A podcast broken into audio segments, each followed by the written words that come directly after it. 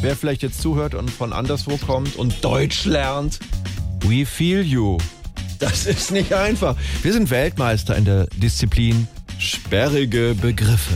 Jetzt ja neu der Reparierbarkeitsindex.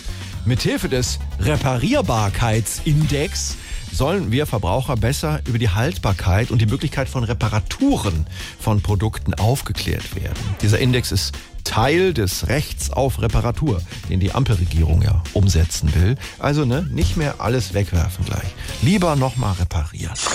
Grüß Gott. Ja, Ah, Tag. Können Sie mir den hier reparieren? Man will ja nicht immer gleich was Neues kaufen wegen der Umwelt. Was ist das?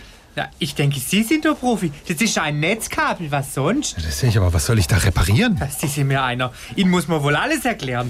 Da gehört ein Fernseher dran.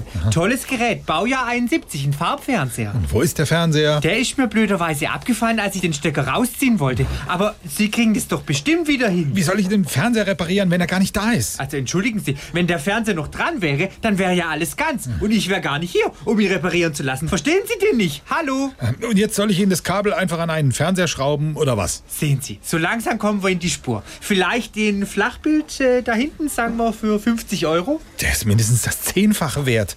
Aber gut, wenn Sie dann endlich gehen, Im Namen der Umwelt, vielen Dank. auf Wiedersehen. Moment, äh, ich habe hier noch dieses andere Kabel. Ja, ja, verstehe. Da war bestimmt ein Computer dran. Nee, ein Tesla. SWR 3.